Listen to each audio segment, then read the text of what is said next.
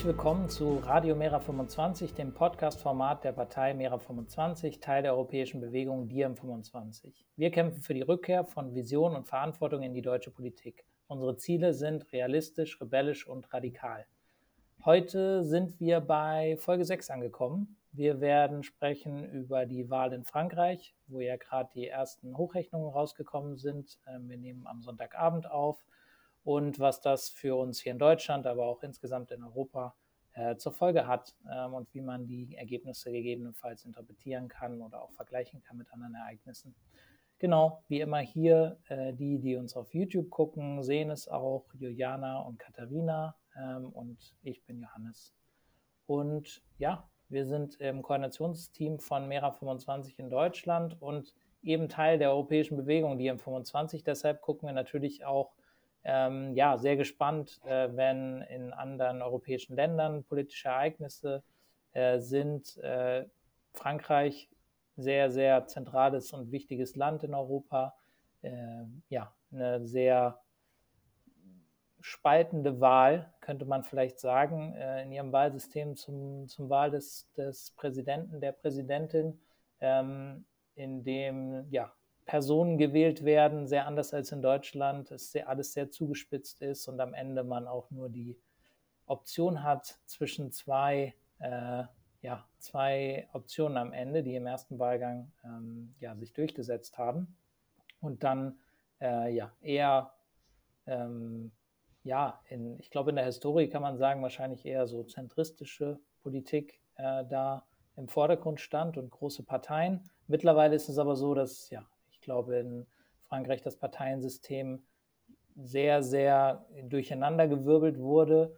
Und ja, jetzt standen eben Macron, ähm, ja, das extreme Zentrum, kann man vielleicht sagen, und äh, die rechtsextreme Le Pen zur Wahl. Macron hat jetzt nach den Hochrechnungen 58,2, sowas um den Dreh, nach den ersten Hochrechnungen äh, am Prozent gewonnen. Man kann, das wird sich vielleicht noch mal ein bisschen anpassen durch die Nacht, aber ich denke, ja, kann davon ausgehen, er hat gewonnen. Das letzte Mal hat er, glaube ich, 66 oder so, zwei Drittel, hat also weniger äh, mit der gleichen Gegnerin. Und ja, äh, ich denke mal, so die Öffentlichkeit und die Medien werden erstmal so aufatmen. Es ist nochmal gut gegangen, aber man fragt sich natürlich, wie lange noch. Ähm, und ja, was sind eure Eindrücke dazu? Was, was denkt ihr, was haltet ihr von, von, der, von der ganzen Wahl und was bedeutet sie für uns? Ähm, also, ich glaube, jetzt äh, wird sich ja nicht so viel für uns verändern. Also, ich glaube, Macrons Politik ist ziemlich vorhersehbar für uns auf eine gewisse Art und Weise. Ähm, also ist es einfach nur weiter so. ähm, ich denke, ich habe gerade Berichterstattung hier von France 24 vor mir laufen. Und da stand gerade ähm, EU-Leaders hail äh, äh, Macron's election. ähm, da musste ich direkt schmunzeln, weil, weil, weil die EU oder beziehungsweise viele es jetzt irgendwie so als Zuspruch für die EU sehen, diese Wahl. Und ich glaube, man kann sich gar nicht krasser missverkalkulieren. Also man kann dieses ja, Ergebnis ja. nicht falscher deuten als irgendwie pro EU-Ergebnis. Also erstmal von der Wahlbeteiligung bis zu den Zahlen, die ja letztendlich, wenn du, wenn man wirklich davon sagt, wie viele Leute unterstützen Macron, also wie viele Leute finden das gut, was er macht, ich glaube, man könnte nicht mal ein Drittel der Gesamtbevölkerung zusammenkratzen. Und das sagt ja eigentlich nicht aus für mich, dass, dass es eine Pro-Wahl für die EU ist, sondern dass es einfach ähm, erstens eine Wahl war, die, bei der es wieder mal darum ging, ein, ähm, eine rechtsextreme Kandidatin abzuwehren. Und ähm, that's it. Und nur ein ganz kleiner Bruchteil steht hinter der Politik von Macron. Das heißt, äh, im Prinzip verändert sich also es ist gar nicht positiv, sondern es verändert sich nichts auf der einen Seite und auf der anderen Seite deutet man in Europa, also die Politik deutet die Ergebnisse falsch. Das sind wieder mal so zwei Punkte für mich, die schon wieder den falschen Grundstein dafür legen, was jetzt eigentlich kommen müsste in Frankreich, was aber nicht kommen wird. Nämlich eine Veränderung der Politik und der Strategie und so weiter und so fort. Aber irgendwann Ja, wird ich es ja auch wahrscheinlich schon passieren, oder? Ja, wenn die davon gehe ich aus. Bevölkerung es erzwingt. Mit einer, mit einer der dritten Revo Revolution in Frankreich. mit der zweiten groß. Ja, ich habe gerade mal kurz reingeschaltet und ähm, also in die Berichterstattung so, die du jetzt hier einfach äh, im linearen Fernsehen gerade gesehen hast. Ähm, und ich finde es, also man hat ja vorab eigentlich gar nicht so viel mitbekommen. Ähm, da wird ja immer erstaunlich wenig drüber berichtet, so im Allgemeinen. Ich fand es find's mal krass, wenn dann so, äh, ja, Le Pen ähm, und dann Mélenchon als Gegenstück da quasi präsentiert werden und dann hat man irgendwie noch als die einzig, Gott sei Dank, richtige Wahl Macron. Also so wird das, also zumindest ist es meine Wahrnehmung in der Berichterstattung, die sich ja vielleicht dann auch geschlossen die Mehrheit hier in Deutschland irgendwie gerade in unserer Demografie anguckt. So. Ähm, und dann finde ich das immer total verzerrend, weil ich mir auch gerade, also so wie du es halt eben meintest, dieses, ach Gott sei Dank, es ist nochmal Macron, es bleibt alles wie es ist, so vollkommen ungeachtet, dass ähm, dass ja erstmal so knapp 60 Prozent haben gewählt jetzt in der, in der zweiten Runde und ja auch mega viele, also gerade der jungen Leute, damit, also ihn halt vor allen Dingen nicht äh, gewählt haben. Und das ist immer dieses, ach, nochmal eben geschafft, nochmal geschafft. Es ist nicht Marine Le Pen, die ja dann nächsten Mal aller Wahrscheinlichkeit nach wieder da stehen wird. Und wir sehen auch, die Rechte in Frankreich hat halt irgendwie gutes Potenzial, sich zu entwickeln. Es ist nicht so, als wenn das jetzt weg wäre in fünf Jahren, sondern man steht dann wieder da und sagt dann wieder, huh, nochmal gut gegangen. Und ich finde, das kann es halt irgendwie nicht sein. Und was ich vollkommen vermisse, ist, dass man sich überhaupt nicht wundert irgendwie. In der Berichterstattung hat jetzt gerade niemand gesagt, ah, das ist aber gruselig. Also es wäre ja ähnlich wie, wenn wir sagen würden, ah ja, gut, irgendwie AfD, zweitstärkste Kraft. Das, da wäre ich sehr besorgt. Und man ist es aber irgendwie nicht und man fragt halt irgendwie gar nicht, wie kann es denn strukturell dazu kommen? Ich finde das super gruselig. Und finde es auch ein krasses Versäumnis wieder mal, das überhaupt nicht so zu besprechen. Ja, also. Aber ist auch, äh, sorry. Gut, dann sage ich schnell. Ist auch auffällig, dass jetzt ist überall Macron im Fernsehen. Aber die letzten zwei Wochen war es immer so eine Randnotiz in den Nachrichten.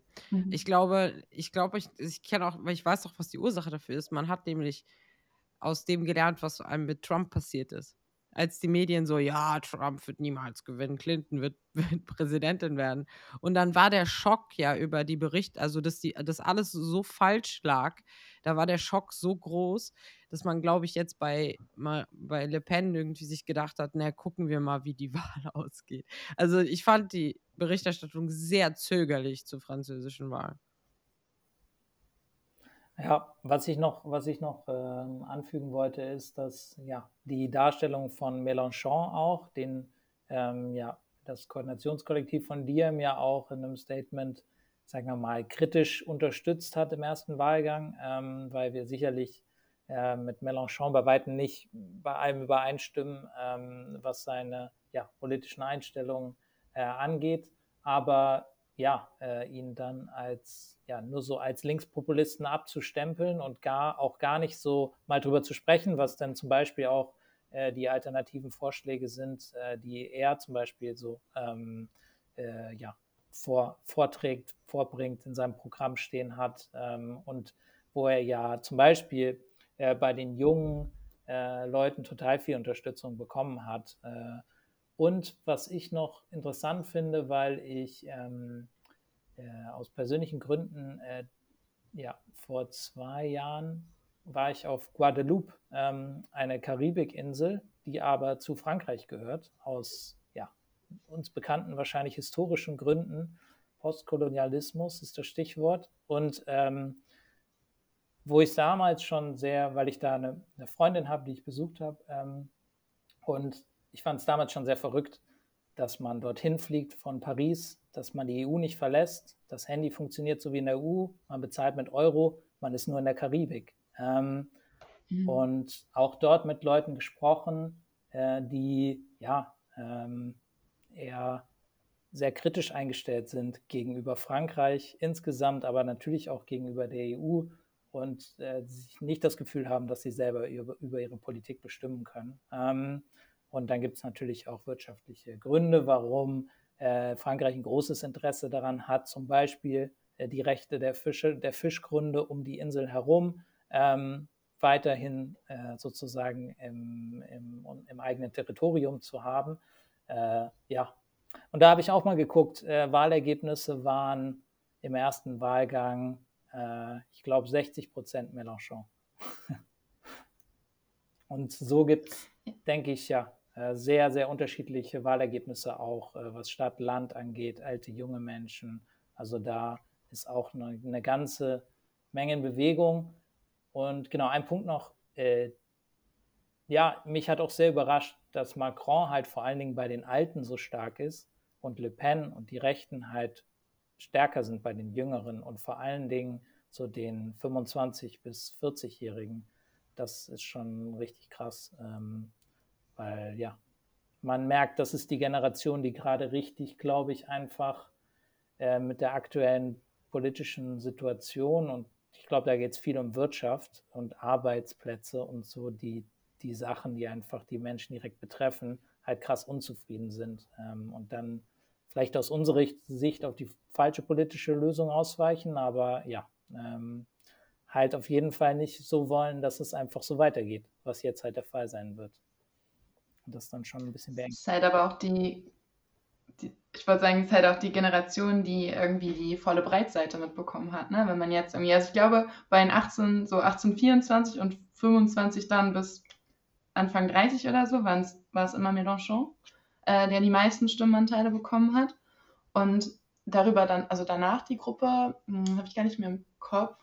Aber wenn du guckst, was die alles mit, mitgelebt haben, so in Anführungsstrichen, also quasi du bist jung und dann kommt die Finanzkrise irgendwie, ja, ist halt scheiße. Und woran sollst du glauben irgendwie? Und ähm, ich finde es halt diese, dieses, dieses Polige immer. Also Le Pen und Mélenchon als, also als zwei konträre Pole zu setzen, das finde ich so äh, bizarr. Und dann ja Macron als, so hat er ja, glaube ich, auch den ersten Wahlkampf eben gemacht, zu sagen, ich bin beides. Yin und Yang quasi.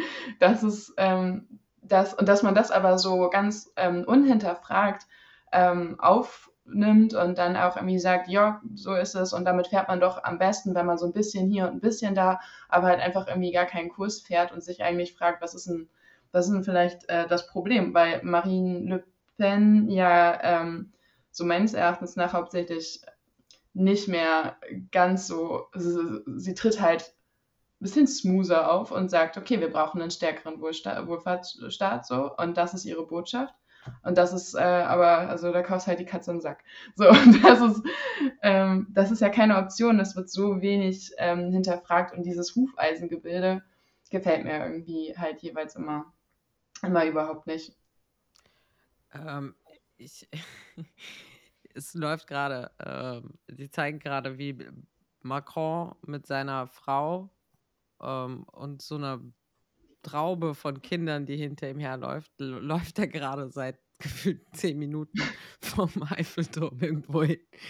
Und sie laufen so voll langsam und es ist so, ich, ich, ich gucke guck das gerade an und ich verstehe die Inszenierung gerade irgendwie nicht. Ähm, so irgendwie so der Triumphmarsch des, des Emmanuel ja, Macron und seine Frau ist auch so angezogen. Sie hat so riesen Manschettenknöpfe, sieht auch ein bisschen aus wie ein General neben ihm. Ähm, das ist mir schon bei der letzten Wahl aufgefallen, als er 2017 gewonnen hat. Diese krasse Selbstinszenierung danach. Wisst ihr noch, vor dem Louvre? Das war vom äh, Louvre, ne? Ja, genau, vor dem Louvre und, mhm. ähm, und diese Riesenfeier und alle haben Flaggen und es ist alles so perfekt vorbereitet und so. Ähm, also ich meine, es ist halt einfach so traurig, weil, weil sie etwas feiern, was sie nicht sind. Wisst ihr, was ich meine? Es ist so, ich, also sich das zu inszenieren und Leute, also ich meine, das ist ja auch irgendwie alles eine finanzielle Frage, wie deine Wahlparty aussieht. Und umso mehr Geld du hast, umso krasser die Wahlparty. Und du kannst Leute mobilisieren, du kannst Leuten den Bus bezahlen, du kannst Leuten Betten bezahlen, du kannst alles machen. Das heißt, du kannst einfach Leute mobilisieren. Aber wirklich entscheidend ist doch, ob die, das Volk dich quasi oder die BürgerInnen dich freiwillig feiern. Wisst ihr, was ich meine? Wenn du gewählt wirst und die kommen einfach alle dahin, weil sie dich sehen wollen, weil sie hinter dir stehen, ist doch eine andere Art der Feier, wie so ein perfekt organisierte Wahlparty, die quasi, ne, so geschütztes Territorium, wo du deine Gäste einlädst und dann so tust, als wäre das jetzt irgendwie der Präsident, der, ähm, der voll im Gunst aller französischen BürgerInnen steht. Und, wisst ihr, das, das ist das, was ich an Neoliberalismus nicht mag. Sie, sie, sie packen einfach eine Schleife auf Mist und sagen, wieso ist doch schön. ähm, ist doch wunderbar, ist doch das Zentrum ist das Beste von beiden Seiten. Dabei nehmen sie meistens das Schlechteste von beiden Seiten am Ende des Tages. Also, ne, wie die, FD die FDP ist ein gutes Beispiel bei uns dafür. So, alles, was einfach nur ihrem eigenen Klientel nützt, das picken sie sich aus allen Seiten raus. Meine Klientel fährt Auto, ähm, ähm, hier Spritpreisbremse. Äh, mein Klientel reist gerne, also kein, keine Covid-Regelung. Äh, mein Klientel mag mich am meisten, wenn wir keine Masken tragen. Wir sind für die freie Entscheidung. Also sowas, ne? So, dafür steht Macron halt für mich auch. Irgendwie so immer nur seinem kleinen Klientel folgend Politik machen. Und deswegen werden dann so Leute wie Le Pen stark. Weil wer setzt sich für die anderen ein? Einfach nur für den Rest für die, die, die, für, für die, die sich nicht Macron einsetzt, quasi 70 Prozent der Bevölkerung. das ist, also das ist das, was mir sagt. Er verfehlt einfach 60, 70 Prozent der Bevölkerung mit seiner Politik. Das ist einfach super traurig. Es ist ja, deshalb habe ich ja vorhin auch äh, den Begriff extreme Mitte äh, verwendet, weil ich glaube, der ganz gut ist, um ab und zu mal in Erinnerung zu, zu rufen, dass zum Beispiel ja auch, ähm, ja, äh, die in dem, in dem normalen Framing äh, in der Mitte stehenden Parteien, ähm, wie in Deutschland die CDU oder die SPD, ähm, ja auch extreme Politik machen teilweise. Ne? Und Macron zum Beispiel hat ja auch ähm, teilweise äh, ja krasse äh, Anti-Migrantinnen-Politik gemacht ähm, und äh, sich da sozusagen auch versucht, rechte Wähler und rechte UnterstützerInnen zu holen ne? Ähm, und äh, versucht, äh, mhm äh, ja, in, dem, in den Wassern aufzufischen. So.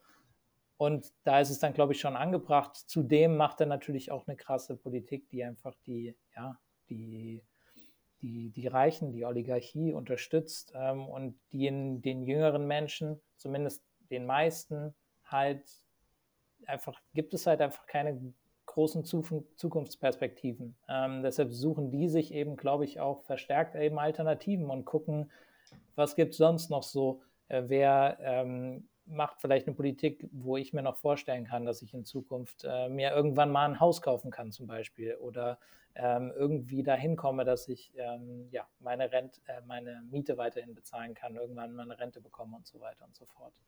Ähm, ja, das äh, wird ja immer sehr schwarz-weiß dargestellt halt, ne? Das Gute und das Böse der gute Macron und die böse Le Pen. Äh, und um was es eigentlich geht, um welche Themen und so, steht halt ähm, äh, ja, leider wenig im Fokus. So. Ja, wird bei uns ja auch, glaube ich, nicht kommuniziert. Ich glaube auch bewusst nicht, damit man nicht noch auf irgendwelche Gedanken käme. Aber ähm, ich weiß nicht, die andere Option, die du ja halt einfach hast, wenn du sagst, du ähm, siehst jetzt da nicht äh, die Person. Also ich finde es ja halt auch so krass, weil es ja so personenzentriert ist. Also auch das sagt ja dieses, dieser unendliche Gang, heute habe ich ihn nicht gesehen, aber den letztes Mal halt ja auch, wenn du halt guckst, dass da jemand einfach äh, ja minutenlang da ganz alleine rummarschiert, das ist ja eine ganz, also ist eine ganz andere Botschaft als das, was ich mir erstmal so unter Politik vorstellen würde, also halt auch, auch einfach grundsätzlich anders. Aber wenn ich sage, ich finde mich da nicht wieder und ich finde mich auch irgendwie sonst da so nicht so richtig wieder oder ich denke halt einfach, es ist egal, was mit meiner Stimme passiert, brauche ich halt auch gar nicht wählen, ja, dann ziehe ich mich halt raus. Oder hinterfrage auch grundsätzlich, was, was habe ich denn von einer Demokratie, die immer, die egal wie immer gegen mich steht. Ne? Das ist ja so das andere, was man... Ähm, was man da halt denkt. Ich glaube, ich bin irgendwie einmal über so eine Zahl auch gestolpert. Dann, ähm, das war, glaube ich, nach dem, nach dem ersten Durchlauf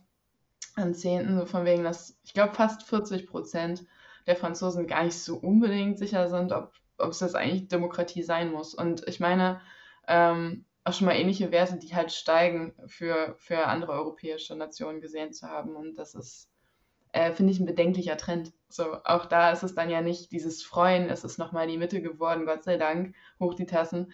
Es ist ja, das kann ja ähm, nicht so richtig das sein, weil es gibt ja Gründe und wie gesagt, sehr viele Leute wählen nicht. Bei uns ist ja auch ja das gleiche Spiel. Ich meine, bei uns ist es, in Deutschland war es auch so, viele Leute haben nicht gewählt.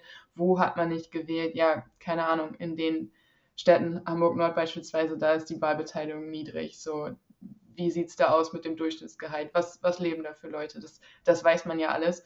Ähm, so, dann fällst du halt raus und dann, äh, keine Ahnung, dann kommst du da halt auch schlecht wieder hin. Ich weiß nicht, wer einmal desillusioniert wurde, so, so hart und über so lange Zeit, ähm, ist, äh, finde ich, irgendwie auch in gewisser Weise verständlich, aber trotzdem halt das Gegenteil dessen, was wir, was wir brauchen. So. Und ähm, das finde ich irgendwie auch so super, super kritisch und das wird ja auch gar nicht thematisiert, dass wir eben diese Bilder auch haben. Die hatten wir auch in Deutschland. Wir haben auch in Deutschland immer einen Zuwachs an kleinen Parteien, die gewählt werden. Wir haben aber trotzdem gleichzeitig ja mega viele Leute, die überhaupt nicht wählen dürfen. So, das wird also gar nicht irgendwie hinterfragt, was für ein Bild sehen wir denn da eigentlich am Ende aller Tage in der breiten Öffentlichkeit. Und dann wundert man sich aber darüber, dass man irgendwie, oder man sagt halt, ja, wir haben hier so krasse Polarisierungen und Spaltungen und so weiter.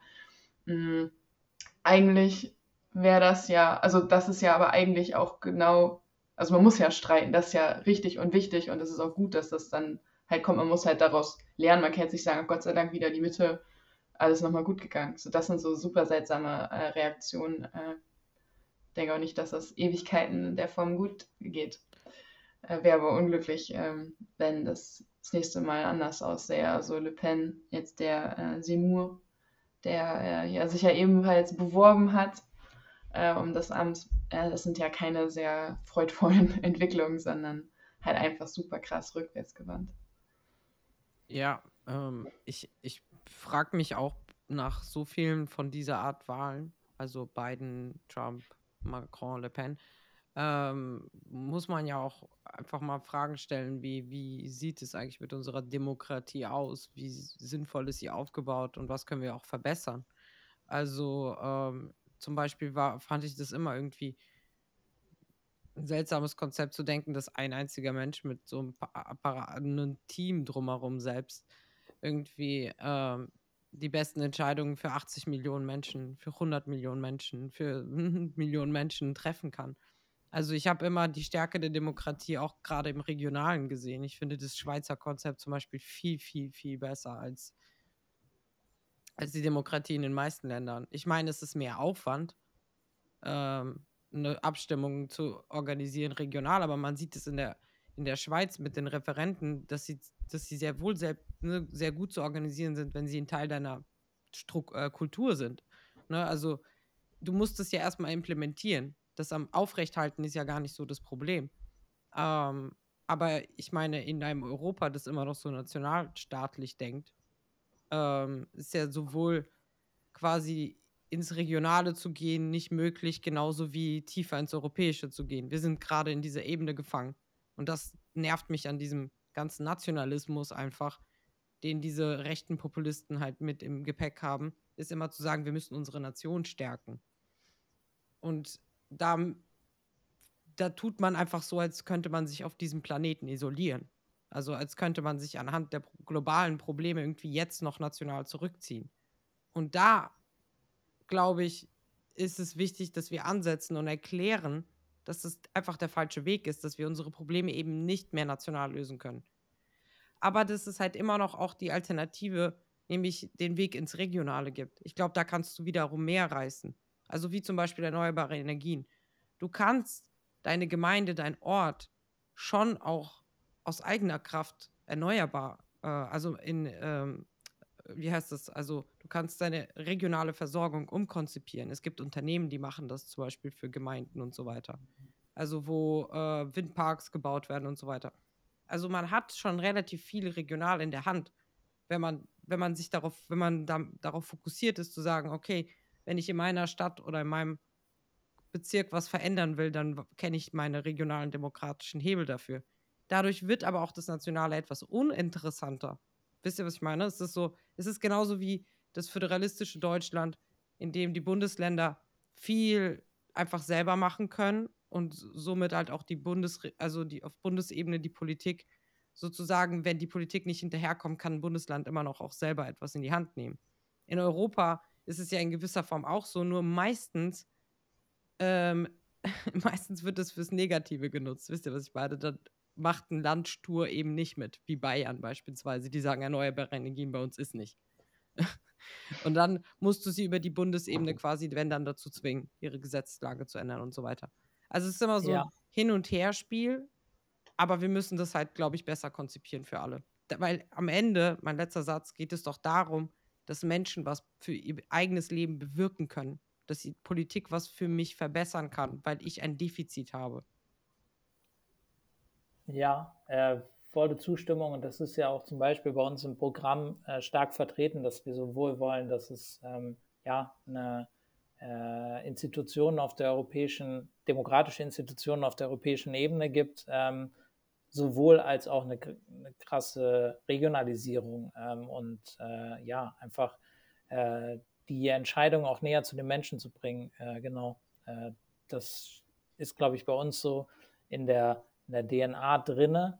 Ähm, was ich noch sagen wollte, ist, dass es aber natürlich ja auch so ist, dass im heutigen System, sowohl bei den Nationalstaaten, das hat man ja dann auch in der Griechenland-Krise und in, nach der Bankenkrise gesehen, ähm, ist die Macht dann halt auf einmal bei der Europäischen Zentralbank, ne, die irgendwie unabhängig ist und wo dann äh, regional oder national ähm, halt einfach kein demokratischer Zugriff mehr drauf besteht ähm, und die Macht irgendwie so ganz weit weg ist von den Leuten, äh, was dann natürlich zu riesigen Problemen führt.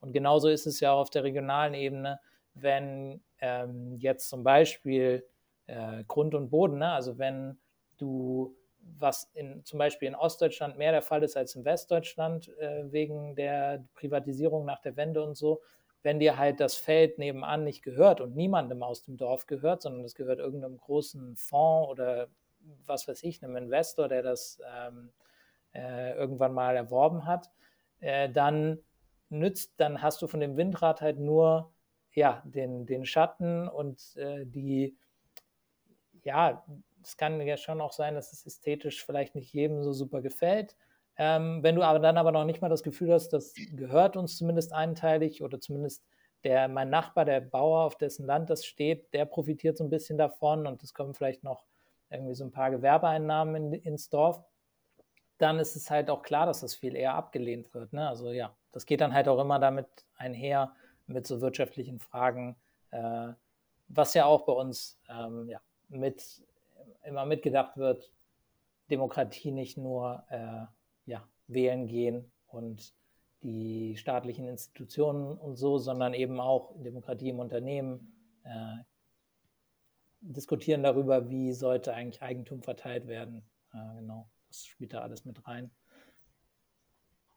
Die Partizipationsebene ist einfach eine komplett andere und du kannst sie ganz anders äh, ausgestalten, aber du untergräbst damit natürlich auch irgendwie Strukturen, die so sind, wie sie gerade sind und die auch nicht ge ändert werden sollen, weshalb man halt immer in die Hände klatscht, wenn wieder irgendwie die Mitte irgendwas geholt hat. Ähm, das ist ja irgendwie dann genau das. Also ich finde es auch immer wahnsinnig traurig, weil gleichzeitig ähm, wird ja auch ähm, in vielen Parteien immer drüber gesprochen, ja, was machen wir dann eigentlich? Warum sind, warum ist es so homogen? Warum wird unsere, unsere, unsere Politik irgendwie immer homogener? Wer macht sie eigentlich und so weiter? Das sind ja auch berechtigte Diskussionen, aber es ist ja auch, es hat sich einfach so verzogen in so verschiedene Sphären die einander irgendwie manchmal nicht mehr richtig berühren. Und da wäre das eigentlich, denke ich zumindest halt ein Ansatz, wo man konkreter beisteuern kann, weil ich, also bei den meisten Dingen, die sind, also das meiste ist ziemlich komplex. Natürlich hat man nicht vor allem Ahnung.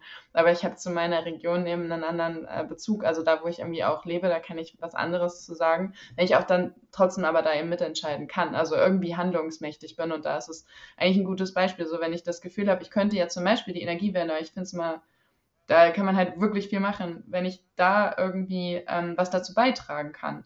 Ähm, dann äh, habe ich auch, ich habe agiert, so ich muss mich da nicht irgendwie schlecht fühlen oder gut fühlen und mich vor irgendwelchen anderen Leuten rechtfertigen und wir wissen, es bringt eigentlich eh nichts, weil du eigentlich da einen ganz anderen Hebel brauchst, ähm, wenn es um äh, die die Energiewende äh, gibt, da ist es dann jetzt erstmal nicht komplett egal, aber halt so dieses, wie fliegst du, wie viel Auto fährst du, das Auto ist ja gerade immer dann noch so ein Stadt-Lang-Ding, wo dann halt viel Bashing stattfindet, also das ist gar nicht so äh, das Entscheidende, aber wenn ich irgendwie sage, ja, ich kann halt gar nicht davon profitieren, weil man auch eine eigentlich dezentral gedachte Energiewende wieder genauso probiert zu organisieren wie vorher, also sprich irgendwie privat zu gestalten, ja, dann äh, reproduziere ich das halt und das äh, führt zu wachsendem Unwohlsein. Und ähm, ich kann das immer nicht verübeln. Wir hatten letztens ähm, äh, am Abendbrotstisch hier eine Diskussion, äh, vielleicht auch einfach bedingt dadurch, was hat man so in der Schule eigentlich mal gehört? Nämlich genau dieses, man geht dann alle vier Jahre wählen. So, ich weiß auch, dass uns das in der Schule so gesagt wurde, in Anführungsstrichen, geht alle oder geht wählen, weil, und da war es immer, ja, Nazis wählen ja auch immer. So, das ist ja auch sehr einfach am Ende aller Tage, wo ich mir denke, ja, aber wenn ich, also wenn ich nur wählen gehe, komplett unreflektiert, ohne irgendwie überhaupt was zu spüren, in Anführungsstrichen, was macht das dann am Ende aller Tage? Warum sollte ich das tun? Also was ist, also nicht warum soll ich das tun? Also es ist natürlich sinnvoll, wählen zu gehen, das nicht. Aber ähm, das ist ja, das ist ja auch komplett fern von dem, was Politik eigentlich sein sollte, nämlich die Gestaltung des Lebens, so dass sich dann auch in meinem Alltagsleben was verändert. Das ist natürlich anspruchsvoll bei einer Million und aufwärts so. Ähm, aber es ist auch in kleinen Gruppen schon anspruchsvoll. Nur dieses, ja, geht einfach wählen, damit es nicht rechts wird, das ist halt, das ist, äh, funktioniert nicht. Das kann man auch niemandem beibringen. Ähm, vor allen Dingen, weil diese Leute dann ja auch einfach immer wählen gehen und manche Leute eben dann einfach sagen, also sorry, für mich rentiert sich das jetzt hier nicht mehr. Könnte ich niemandem vorwerfen, wenn man sagt, das wähle ich nicht nochmal, weil es kommt halt nie was bei rum und äh, halt unreflektiert in Anführungsstrichen und komplett äh, ja, ent entfremdet gewählt wird in Anführungsstrichen. Ja, Politik. Äh. äh Mach bitte. Ich wollte noch, ich wollte noch ergänzen äh, zu dem, was wir vorhin gesagt hatten über Demokratie. Äh, ja, das gerade in Frankreich ist es halt noch viel krasser, wenn ich mir jetzt vorstellen müsste, ich müsste so eine Wahl treffen, äh, hätte ich wahrscheinlich Macron gewählt, aber halt mit einem ganz, äh, ja, unschönen Gefühl. Wäre richtig unglücklich. Ja, so einem ganz traurigen, weiß ich auch nicht, wütenden Gefühl dabei. Ähm, aber bei uns ist es ja auch so, dass bestimmte, ähm, dass man ja eine, eine kleine Auswahl hat, zum Beispiel bei der Bundestagswahl. Wenn man sich zum Beispiel einschränken lässt von ja auch vielen, die sagen, naja, du musst schon eine der größten Parteien wählen, weil sonst zählt deine Stimme nicht, was ja Quatsch ist. Ähm, äh, ich glaube, da einfach mehr äh, Aufmerksamkeit drauf zu legen, ist sicherlich wichtig, ähm, aber eben auch darüber zu sprechen, die Regeln zu verändern, so dass die Leute wirklich das Gefühl haben, mit, mit, mit der Wahl kann ich was verändern, aber ich werde halt auch sonst noch mehr eingebunden in das äh, System mit Bürgerinnenräten oder äh, was auch immer. Da gibt es ja viele Möglichkeiten. Jetzt du, Juliane. Ja, ich, ich glaube schon, dass einfach der Schlüssel ist, ähm, ähm, definitiv die Bevölkerung in wichtigen Kernfragen mit Referenten teilnehmen zu lassen an Entscheidungsfindung. Ähm, also ich, ich finde, ich, es ist halt so, es gibt einen ganzen Bereich im Leben, der geht für mich in die Kategorie Lifestyle. Okay, das ist so die Art, wie du leben willst, ein bisschen wie deine Kultur gestaltet ist. Ähm, und da ergibt es vielleicht Sinn, irgendwie Parteien zu wählen im Sinne von, die eine Partei ist eher ideologisch da angesiedelt, die andere eher da, die, und so weiter. Aber es gibt Bereiche des Lebens, die haben primär was mit Überleben zu tun, die haben was mit Grundversorgung zu tun, die haben was mit ja, Grundleben zu tun. Also sprich Ressourcen und so weiter. Ich finde, dass solange wir nicht an den Punkt kommen, in dem wir begreifen, dass es bestimmte Bereiche gibt, mit denen dürfen wir nicht spielen in dem Sinne. Also, weil zum Beispiel Ressourcen begrenzt sind. Das heißt, natürlich kann man mit Ressourcen geopolitisch umgehen, indem wir sagen, es gibt einen Kampf um Ressourcen und wer halt den Kampf gewinnt, nutzt halt am meisten Ressourcen für sich, über Kolonialisierung, über was auch immer, Angriffskriege, was den Leuten nicht alles so einfällt. Und ähm, oder man sagt halt, es gibt bestimmte Ressourcen, die sind so wichtig für das Zusammenleben und das Bestehen des Lebens auf diesem Planeten, dass sie weder gehandelt noch Teil geopolitischer äh, Bestrebens sein dürfen. ein gutes Beispiel dafür, es gibt einen Ort auf diesem Planeten, bei dem ist es so, und das ist die Antarktis. Da gibt es zum Beispiel ein echtes Friedensabkommen, in dem man sich darauf geeinigt hat, dass die Antarktis niemals Teil einer militärischen Auseinandersetzung wird, sondern dass man quasi den Kontinent gemeinsam zur Forschung äh, nutzt. Das könnten wir auf andere Bereiche ausweiten. Also so, dass wirklich nicht einfach nur die Laune der Bevölkerung bei einer Wahl, egal welcher Seite und welche Bevölkerung, ähm, am Ende entscheidet, ob zum Beispiel ne, Menschen, die woanders leben, äh, massiv drunter leiden müssen. Das ist ja das, was wir mit der Politik in Europa ja auch ständig verursachen, ist Leid im globalen Süden. Und das darf uns einfach gar nicht erst gelingen, weil es, ne, so, wir müssen manchen Dingen einfach einen Riegel vorschieben, dass wir sagen, wir, wir können bis zu einem gewissen Grad, wenn wir so doof sind und selbst schaden, aber wir dürfen einfach, es darf einfach, es muss Grenzen geben, was, ähm, was politische, ja, ich sag jetzt mal Spielchen angeht, für mich auch aus einer gewissen Perspektive. Und es darf auf gar keinen Fall einer Minderheit von Menschen erlaubt werden, so viel Geld zu akkumulieren, dass der Rest in die Röhre guckt. Also ganz einfach. Diese Dinge dürfen nicht, äh, müssen nicht demokratisch erkämpft werden, die dürften gar nicht erst möglich sein, ganz einfach. Und da geht es für mich auch nicht darum, dass Linke das durchsetzen wollen und sich dann wie, auf, wie so ein Huhn auf ein Ei setzen und das dann beschützen, sondern das darf niemals zur Verhandlung stehen, dass Menschen irgendwie das, die Hälfte des Vermögens der Weltbevölkerung haben. Ähm, also 5% oder wie viele es sind. Äh, ja, Grundsatzdiskussion aus meiner Perspektive. Ähm, ansonsten kommen wir aus diesem Teufelskreis eh nicht raus. Dann können wir halt immer Ping-Pong wählen. Das ist halt das, was passiert.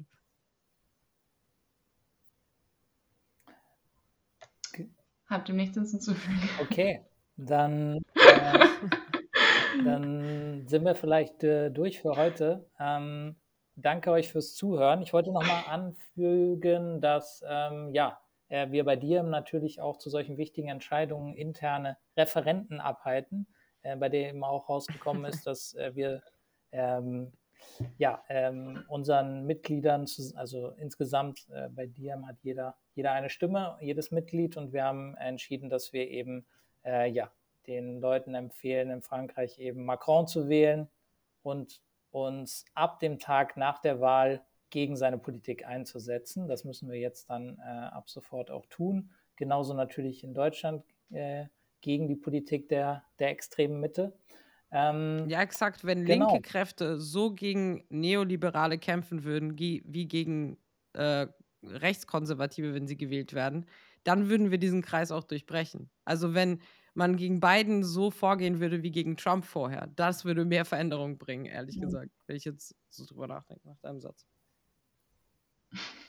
Genau, äh, dann, dann wenn es halt auch wieder ein politisches Projekt gibt, ähm, äh, was Leute begeistern kann, so, wo sie halt Bock drauf haben, für dass sie sich vielleicht auch einsetzen können. Das versuchen wir ja aufzubauen. Ähm, deshalb geht auf mera25.de und meldet euch an oder unterstützt uns mit einer kleinen Spende. Ähm, vielen Dank ja, für die, die äh, Kompagne. Jetzt habe ich gerade versucht, ein französisches Wort zu verwenden, ist mir nicht ganz, äh, ganz gelungen. ähm, für den netten Podcast, kein Druck, kein Druck. Schreibt uns an info.mera25.de, wenn ihr Bock habt, mit uns in Kontakt zu treten. Ähm, und bis bald. Carpe diem.